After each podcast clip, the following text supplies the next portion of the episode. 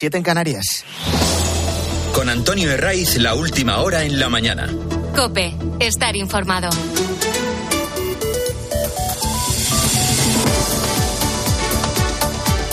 Muy buenos días, desde las seis te venimos acompañando en la mañana del fin de semana de Cope y ya sabes que estamos contigo hasta las ocho y media, que es cuando llega César Lumbreras con su chifla y todo el equipo de Agro Popular. Eh, mira, las gentes del campo, este veranillo de San Martín que tenemos por delante, les va a dar una tregua para poder sembrar el cereal, por ejemplo, en aquellos puntos donde no lo hayan podido hacer todavía. Se van las lluvias intensas, que hoy se reducen a Galicia y algunos puntos del Cantábrico. Luego suben las temperaturas y las máximas en algunos puntos del Mediterráneo van a estar por encima de los 25 grados. Hoy es uno de esos días en los que es fácil imaginar a Pedro Sánchez acariciando al gatito. Tiene motivos. Va a consumar todo lo contrario de lo que hasta el 23 de julio nos prometió que jamás haría, pero en cambio se ha garantizado seguir en Moncloa. Va a dinamitar los supuestos principios socialistas de la igualdad ante la ley, de la igualdad social, fiscal entre territorios, pero se garantiza el poder. La gran pregunta es por cuánto tiempo.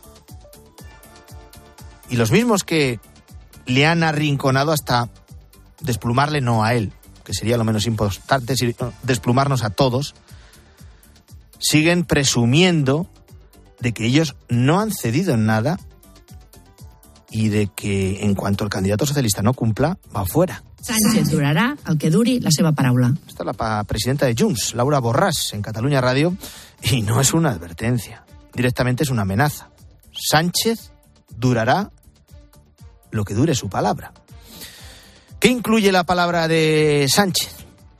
Por lo firmado es una lista interminable. Primero la amnistía total, de la que aún no conocemos la letra pequeña, pero que será un saco sin fondo en el que caben delincuentes de todo pelaje, no solo los Puigdemones, los Junqueras o incluso los Puyol, toda la saga Puyol. No solo eh, incluye a los políticos que todos nos estamos imaginando, entre ellos la propia, por cierto, Laura Borrás, condenada por trocear contratos en una de las maniobras corruptas más burdas. No solo a los políticos, no, faltaría más. También incluye a los CDR y a todos aquellos que, bueno, reventaron un escaparate del Paseo de Gracia llevándose todos los teléfonos móviles que tenían. Si lo hicieron por la causa del Prusés, están libres. Gracias al perdón de Pedro Sánchez.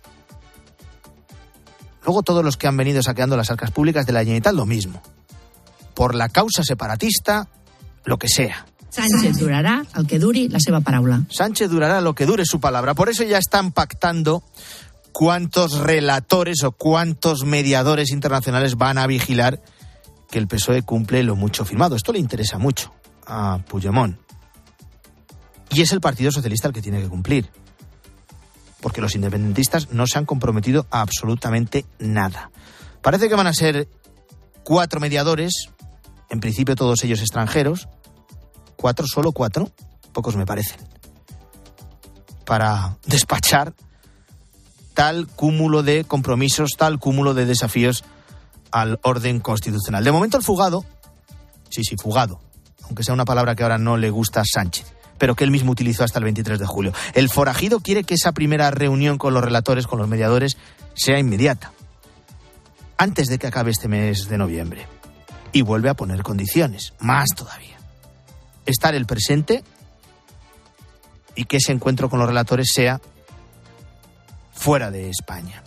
Esto del verificador, que puede parecer irrelevante, no lo es porque supone otra claudicación de los socialistas que siempre han rechazado esa figura. Y supone admitir que hay un conflicto entre una comunidad autónoma y el conjunto de España y supone tratar a los independentistas como si de otro Estado se tratara. También ha colado esto.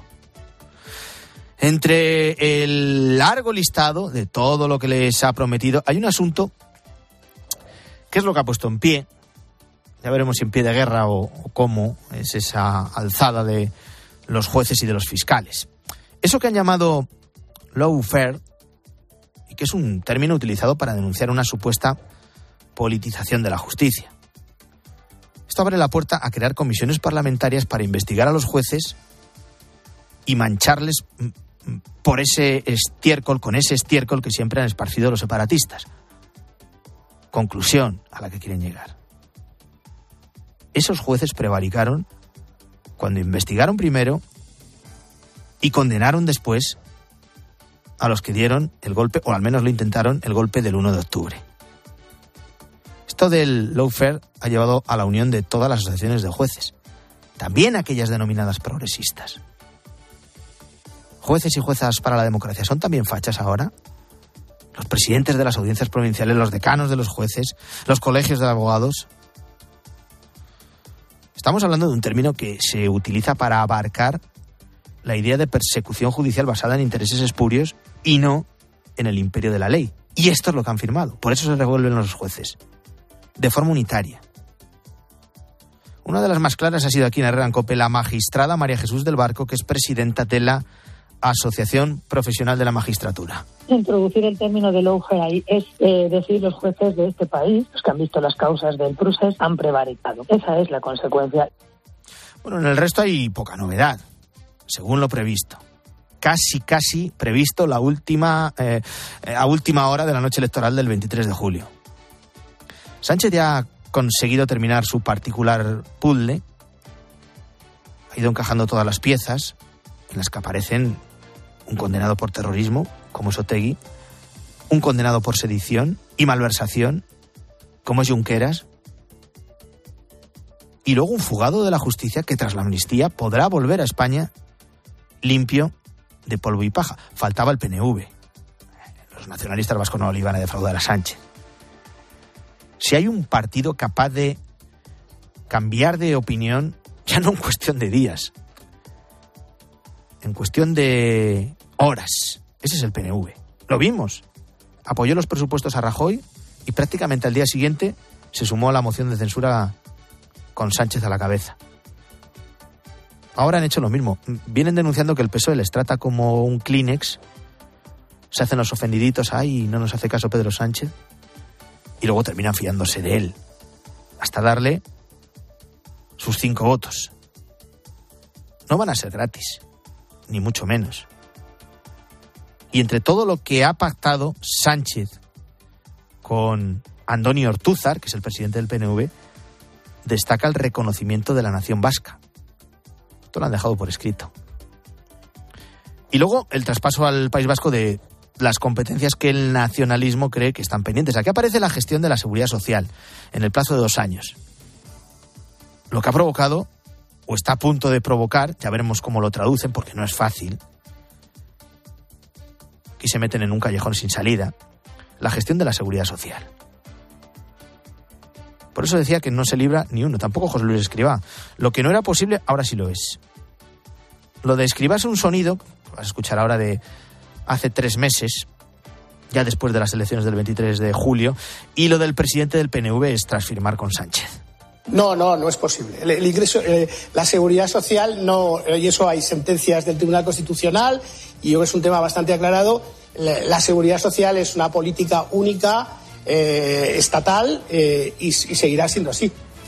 Se garantiza la negociación y el traspaso efectivo de todas las competencias pendientes. Traspaso efectivo.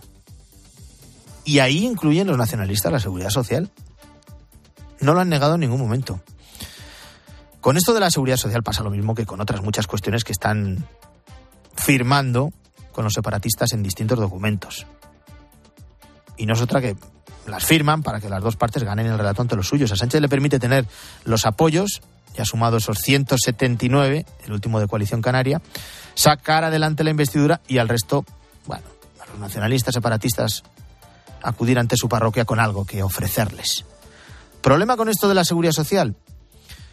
Que no deja de generar una expectativa falsa. El PNV sabe que ese traspaso supondría un agujero para sus cuentas porque el déficit que arrastran en pensiones ronda los 4.000 millones de euros anuales. ¿Y qué es lo que buscan? ¿O qué es lo que sería ideal para ellos? Que ese agujero que ese déficit, que esa fiesta, una vez más, la pagáramos entre todos. Por eso tuvo que salir muy pronto María Jesús Montero, la ministra socialista, para decir, oye, está firmado de aquella manera, no lo reconoce explícitamente y por eso es difícil.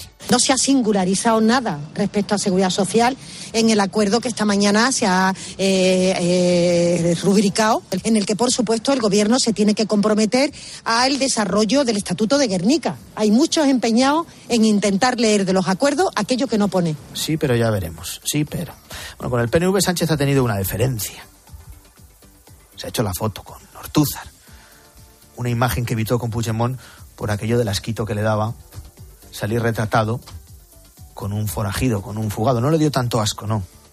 Hacerse la foto con Merche Purúa, con la portavoz de Bildu, condenada por enaltecimiento de terrorismo. De esto no ha pasado ni un mes y parece que se nos ha olvidado ya. Esta es marca de la casa de Pedro Sánchez.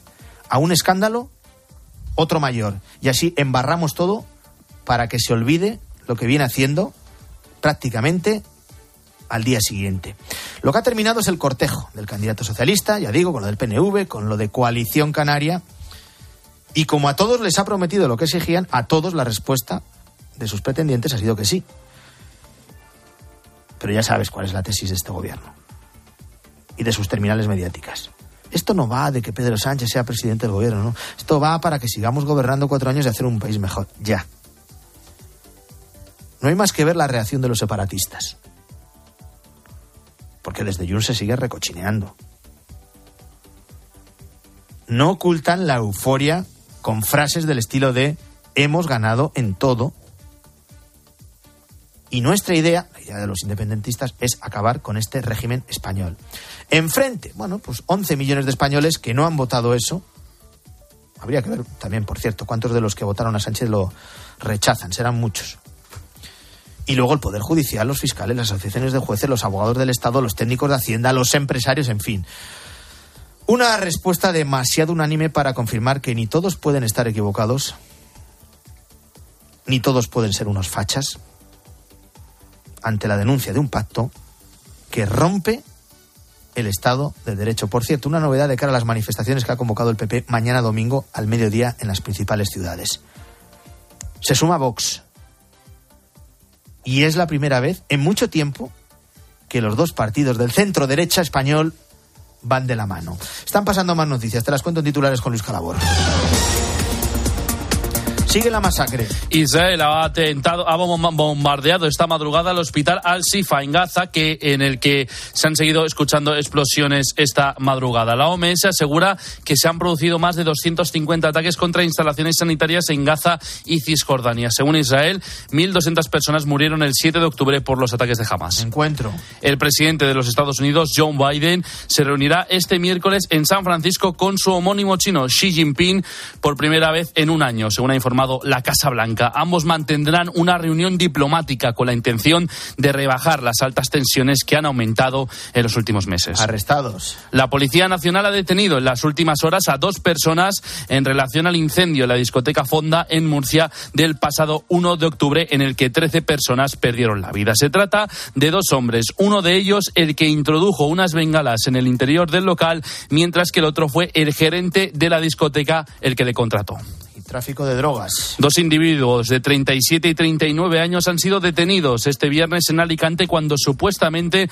estaban trasladando casi 38.000 pastillas de éxtasis desde Francia hasta Murcia. La Policía Nacional les descubrió cuando manifestaron una actitud sospechosa al acercarse dos agentes al coche en el que se encontraban. Y seguimos muy pendientes del estado de salud de Alejo Vidal Cuadras. Continúa ingresado en el Hospital Gregorio Marañón tras sufrir el jueves un ataque directo, un tiro con una pistola, presenta una doble fractura mandibular, se encuentra en situación estable, sin que su vida corra peligro. La investigación sigue apuntando a la pista del régimen iraní. Bueno, tenemos partidazo hoy en la Liga con un Real Madrid-Valencia en el Bernabéu. Joseba Larrañaga, buenos días. Hola, ¿qué tal? Buenos días. Se avecina un fin de semana tenso en nuestro fútbol. En la mayoría de los casos, cuando se habla mucho de tensión y posibilidad de problemas, no suele suceder ni la mitad de lo previsto y ojalá sea así también este fin de semana. El Madrid-Valencia de esta noche viene precedido por todo lo que sucedió en Mestalla con Vinicius. Con el paso del tiempo, lejos de irse apaciguando, la situación ha ido tensionándose cada vez más y son constantes las referencias de unos y otros. Mirándolo fríamente, cada uno tiene su parte de razón. Vinicius, porque por supuesto fue víctima de insultos racistas, pero el valencianismo también tiene razón cuando exige que no se generalice y se acuse a toda la afición de Mestalla de ello. Pero el origen, está claro, son los casos de racismo. Si las dos partes se dedicaran hoy a jugar y a dejar de lado todo, ganaríamos muchísimo. Y mañana el derby sevillano, que viene precedido por la visita de los ultras al entrenamiento del Sevilla y la charla que mantuvieron con los capitanes y el entrenador. Les vinieron a decir que se pongan las pilas, pero con eso reconocen la fuerza que siguen teniendo. Mientras otros clubes han peleado por la abolición de estos grupos, hay quien todavía le sigue dando bola y eso habla de una irregularidad lamentable. La tolerancia debe ser absolutamente nula con estos grupos. Harían bien todos si se fijaran en el partido que se jugó anoche en San Mamés. Un espectáculo extraordinario. Ganó 4-3 el Athletic de penalti en el último minuto. Nos gusta el fútbol, nos gusta el deporte y esperemos hablar solo de ello, sin olvidarnos de un Girona que hoy a mediodía visita Vallecas. Es el líder, con todas las de la ley. No se pierdan, por supuesto, tiempo de juego.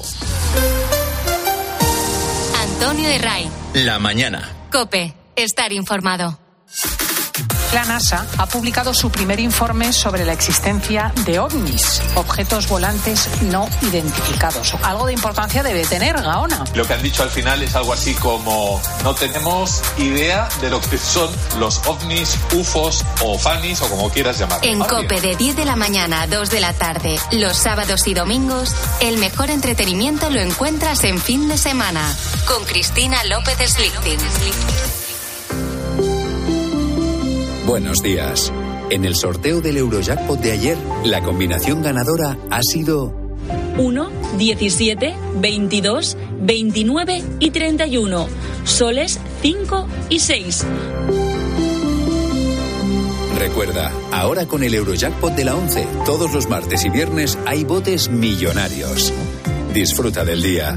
Y ya sabes, a todos los que jugáis a la 11, bien jugado.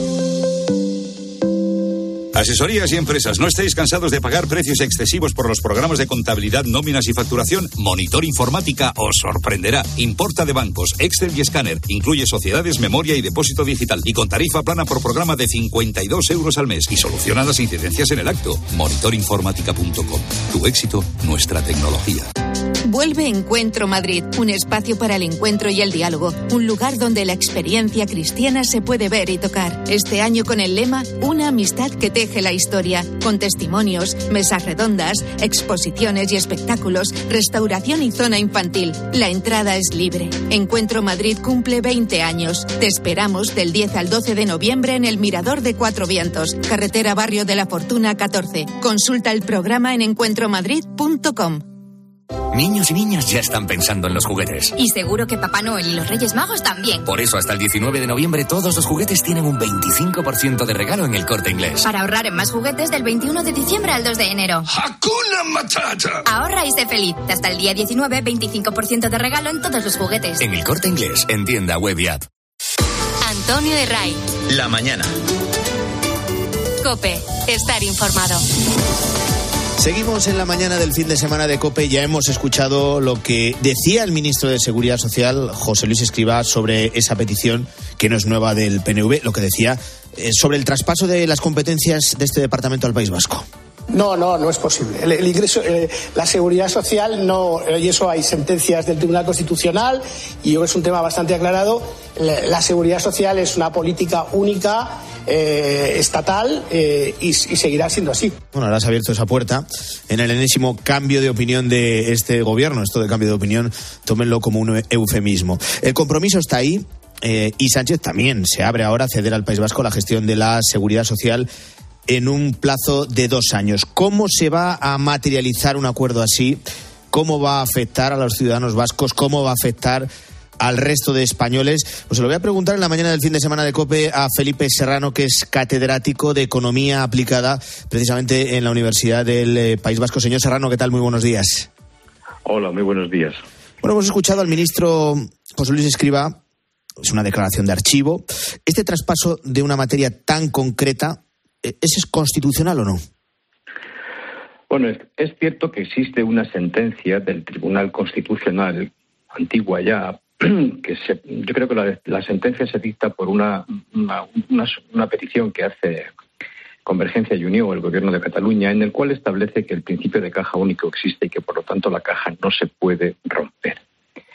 La caja única significa que eh, independientemente de donde uno viva, se recaudan y se aportan las, se recaudan las cotizaciones y se pagan los gastos y se pagan las pensiones. Eso es cierto. Lo que pasa es que da la impresión de que el gobierno vasco de un tiempo a esta parte cambió el modo de reivindicar. Ya no reivindicaba, digamos que la política sobre la seguridad social, podríamos decir, sino que reivindicaba exclusivamente la gestión. Algo así como que, me que le transfieran los funcionarios de la tesorería y los funcionarios del INS y nosotros hacemos lo que diga el gobierno central o lo que diga la seguridad social, la administración de seguridad social. Insisto que da la impresión que de un tiempo a esta parte cambió.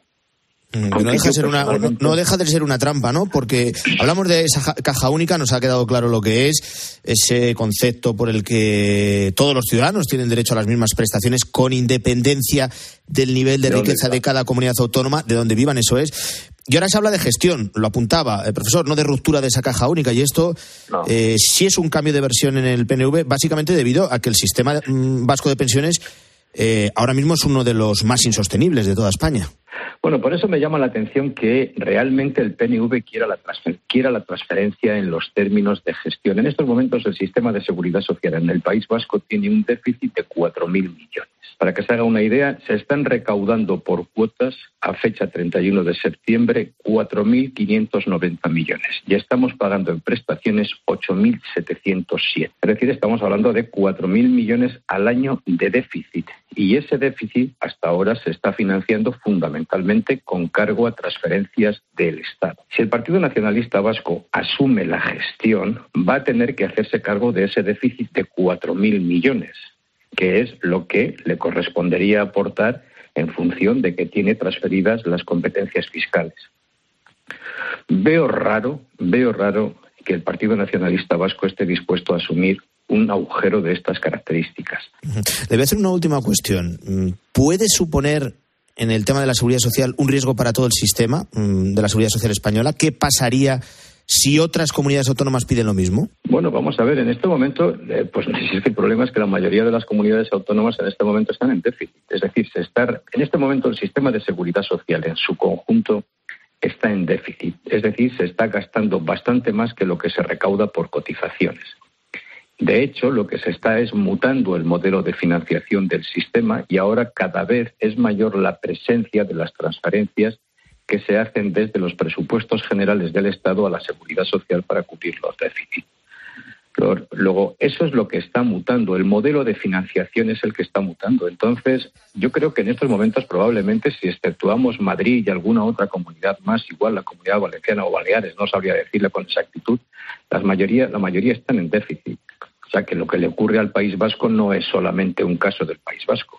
la mayoría de las comunidades autónomas tienen déficit entre lo que se recauda por cotizaciones y lo que se paga por pensiones. Y ese déficit se cubre por impuestos. ¿Cuál es la singularidad del País Vasco? Que aquí el sistema fiscal está transferido. Luego es el gobierno vasco en, que, en el que en el supuesto de transferencia de la seguridad social debería hacerse cargo de ese déficit porque es competente en materia fiscal. Esa es la singularidad que tiene el País Vasco o Navarra respecto al resto de comunidades autónomas.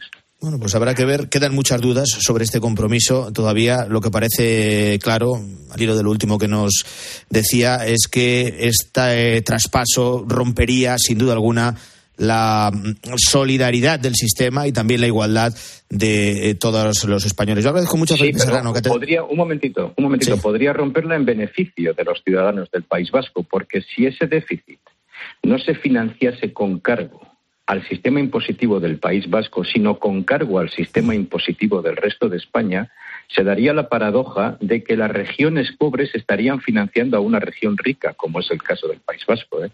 O sea, ojo con la transferencia, porque aquí la solidaridad puede ser inversa, puede ser regresiva. Esa está la clave. Eh, Felipe Sarano, catedrático de Economía Aplicada en la Universidad del País Vasco. Le agradezco mucho que haya estado la mañana del fin de semana de COPE. Un fuerte abrazo. Bueno, a ustedes muchas gracias. Adiós. Guillermo Vila, buenos días de nuevo. ¿Qué tal, Antonio? ¿Qué cuentan hoy las columnistas, los editoriales de los nuevos acuerdos firmados por Pedro Sánchez? Pues en general hay muchas críticas, excepto en el país, donde vienen a decir que a Sánchez no le quedaba más remedio y titulan Sánchez teje una mayoría transversal, dicen, frente al PP y Vox. El caso es que los acuerdos firmados con el PNV se supone que incluyen la gestión de la seguridad social en el País Vasco, como acabamos de hablar, aunque Carlos Segovia explica en El Mundo que fuentes del gobierno dicen que en realidad esta transferencia no llegará a producirse. En su editorial, este periódico apunta que el acuerdo con el PNV consagra la España de segunda, ya que quiebra la igualdad entre ciudadanos y territorios. Añade a veces que el acuerdo no deja de ser un nuevo ejemplo de sometimiento de la vigente Constitución a exigencias cuasi confederales. Esta idea de la desigualdad está muy presente en varios artículos en la prensa de hoy, aunque también hay quien ve el vaso medio lleno, como nuestra compañera Cristina López Lifting, que dice España sigue existiendo. Así se debería ser. Que llega Lumbreras, que llega Agropopular, que tengáis un feliz sábado. Antonio de Ray. La mañana. Escuchas Cope. Y recuerda, la mejor experiencia y el mejor sonido solo los encuentras en cope.es y en la aplicación móvil. Descárgatela. Dormir en la cama alarga la vida. Dormir al volante tiene el efecto contrario. El 7% de los siniestros mortales en 2022 estuvo relacionado con la somnolencia al volante. El sueño al volante mata. Dirección General de Tráfico, Ministerio del Interior, Gobierno de España. La gama eléctrica Citroën Pro se carga en la descarga o cuando acabas la carga. La de cargar, no la del punto de carga que viene incluido. Y cargado viene también tu Citroën Iberlingo con condiciones excepcionales financiando. Vente a la carga hasta fin de mes y te lo contamos. Financiando con Estelantis Financial Services. Condiciones en citroen.es. El más fuerte. ¿Dónde te habías metido? El más duro. El mejor. El héroe y el terror. Y marcado para morir. Dame un nombre. Dos de Chuck Norris. El sábado a las 10 menos cuarto de la noche en 13.